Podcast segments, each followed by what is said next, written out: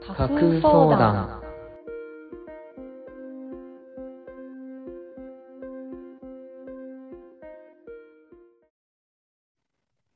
皆様はじめまして。この番組は架空リスナーからいただいた架空の相談について様々に独自の解釈を交えお答えしていくある意味ドキュメンタリー番組です。この架空の相談というものはどういうことかというと表計算ソフトを使い 5W1H をこの瞬間にランダムに組み合わせて作られた相談内容というものです。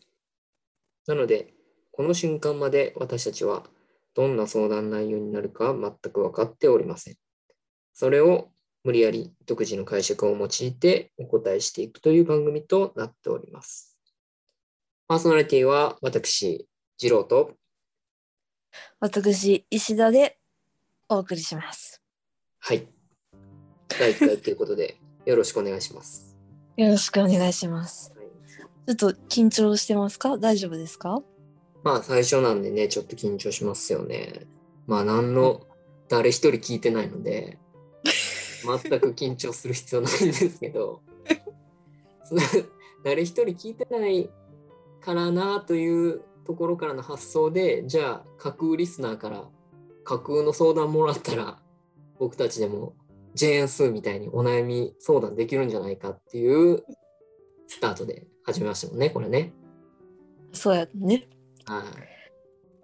じゃあどうしましょう？早速行ってみますか？行ってみますか？じゃあちょっとはいサイコロというか、そのそうですね。ランダムチそのランダム抽選を今から石田さんの方でしてもらって、その瞬間に、えっ、と、お悩み相談が今この場で出来上がるということですね。はい。はい。よろしくお願いします。そしたら、はい。最初のご相談です。最初のご相談。これあのーえ、名前もランダムなんですよあ、ね。そうそうそう、そうなんですよ。えっ、と、このリスナーネームも、あの、架空ネームで、あの、いろんな単語をちょっとつなぎ合わせて勝手にできるようにしているのと、あと年齢ですね。年齢は一応0歳から100歳までランダムに出しているというのと、えっと、今のところちょっとあの性別は男女の2種類を今ランダムで出してます。はい、では行ってみましょう。それでは、えっと記念すべき一つ目のご相談です。はい。では読ませていただきます。お願いします。えー、4 41歳男性、ラジオネーム一人で薬さんからのお便りです。飲めるようになったんですかね。か、もうやってるかですね、これは。なるほどね。そっちか。書くなよ、ラジオネームにヒントを。えーバレるぞ、そんなの。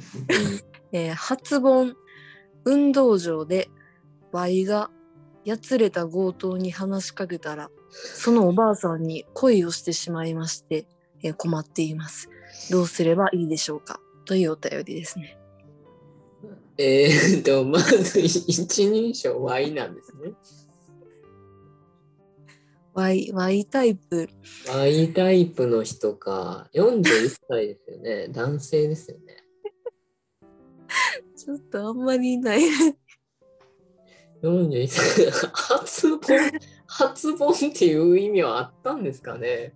普通に夏でいいと思うんですよな。誰か、どなたかこうお亡くなりになられた。誰の発音や誰の発音やねんっていうところがあるんですけど、わざわざそれを言う言わなきゃいけなかったんですかね。まあまあいいでしょう。発音に？運動場で。運動場で。Y が、えーあやつれた強盗に話しかけたら、えーそのおばあさんに恋を というのはあの強盗はおばあさんだったっていうことですよね。やつ やつれた強盗はおばあさんだったってことですね。おばあさんは一体運動場に何をしに来たのかっていうところもちょっと気になるんですが、まあでもとにかく恋をしてしまったんですね。そうですね40代の男性がおばあさんの子に。おばあさんに。まあまあ、でもそういう年の離れた恋愛っていうのはありますからね。まあまあまあまあまあ、そうですね。でも、その困ってますっていうのはね、なんか、いやいいことじゃないですか。別に恋してるのって。確か困っ。てます。どうすればいいでしょうかっていうのが、一体な、ちょっとこう、何にお困りになられるってるかっていうところですよね。やっぱその、なんですかね、強盗に、あの、恋をしてしまった。うん。ストックホルム症候群的な感じ なんですかね。こう、危機的状況に追い込まれると、こう、強盗犯とかハイジャック犯とかに恋をしてしまうというか、好意的感情を持ってしまうっていう、あれあこれが、じゃあまず一つある、あるのかもしれない。で、なんかこう、ふと我に返ると、なんかあの時のその吊り橋効果で好きになったけど、なんかよくあるじゃないですか、あの山登るとうん、登山病みたいなのにかかるっていうか、山の上で女性とか男性とかとこう交流するとすごく魅力的に見えると。ー？えで、なんか下山すると目が覚めるみたいなのが、こう、よくこう、登山家とか聞いたことあるんですけど、えー、それ初めて聞いた。なんかその感じがもしかしたらあって、こうなんかこう、3日ぐらいちょっと置いて、時間をね、置いてみるとう、ん。うん。なんかこあ、そうでもなかったの。あちゃんやなーってなってしまったのか。多分ね、発本というところがここで聞いてくるかもしれないですけど、ちょっとね、あの、もしかしたらこう自分のおばあちゃんが亡くなってたのかなっていう可能性もありますよね。で、こうちょっと恋しくなってたっていう可能性もありますよね。あ、重ね合わせてしまったと。うん。まあでも多分その年齢差がネックなんかな。やっぱまあ年齢差が一番やっぱありますよね。うーん、なるほど。まあそうですね。アドバイスできることとしたらどうかな。ラジオネームなんなんとなんていう方でしたっけ？えーっと、ラジオネームは 薬お薬一人みたいな名前でしたっけ？やってる名前やったわ。ああ、もしかしたら全部が幻覚の可能性も出てきましたね、これ。え、ちょっと待って、名前何やったっけ？薬を一人さんじゃなかったでしたっけ？あ、一人で薬さんや。一人で薬さん。うーん、そうですね。なるほど。これは、や、やってて見えてますね。ですよね。そもそもまずあの、運動場に忍び込んでますからね。41歳の男の人が。運動場いかんな。そうでしょう。だし、やっぱね、そこに強盗はいないと思うんですよ。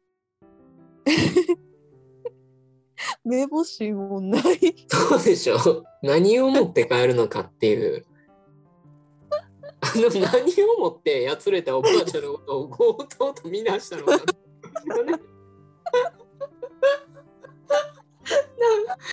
フルフェイスで包丁とか持ってたんですかね。あかん、これもう絶対、もう薬やってて見えてて聞こえてるわ。あ、いそう。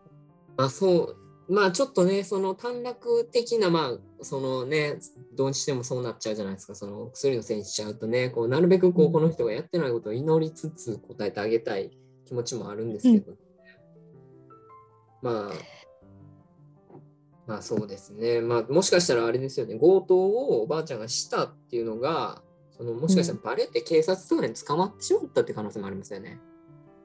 あー、せっかく好きな恋したおばあちゃんが、今、塀の中にいるあ、。そうそうそう。その可能性もありますよね。この一文からだいぶ読み込む。もう困ってるんで、ね、何かしらに困ってるんでね、きっと何かがあったんですよ。ただのハッピーエンドじゃないんですよね、きっとね。ハッピーエンドではないな。そうですね。なんか、まあ、何年入ってるかにもよりますけど、うん。まあ、あの、こう、なんていうんですかね。まあ、こう、一旦身を任せて、時に身を任せてですね、うんうん。あの、おばあちゃんがその塀の中から出てくるというのを待ってみてはいかがでしょうかと。ああ、なるほど。で、まあ、その間に、まあ、このお薬さんはいろいろ、この人が、この人も塀に入る可能性もめちゃめちゃあるんですけど、お薬さんっていう。塀の中でもう一度出会うという可能性もあるんですけどね。あのーもう一回、その、何ですかね。もしかしたら、ね、あの、そのおばあさんが出てくるまでの間に、また素敵な人と出会う可能性もあるじゃないですか。うんうんうんうん。まあ、それはそれで僕は、あの、運命だと思うんですよね。うんうんうん。確かに。うん、なので、まあちょっともう、あの、ごめんなさい。なんか回答っていう回答になってないですけど、うんあの、まずはちょっと一旦、こう、現状を改めて、冷静に受け止め、うんうんうん。で、こう、もう、赴くままにですね、風の赴くままにちょっと身を任せてみるという、まあ、それで、こう、何年経ってもやっぱり好きなままであれば、まあ、それは本物じゃないですか。そうですね。で、まあちょっまあちょと、はい。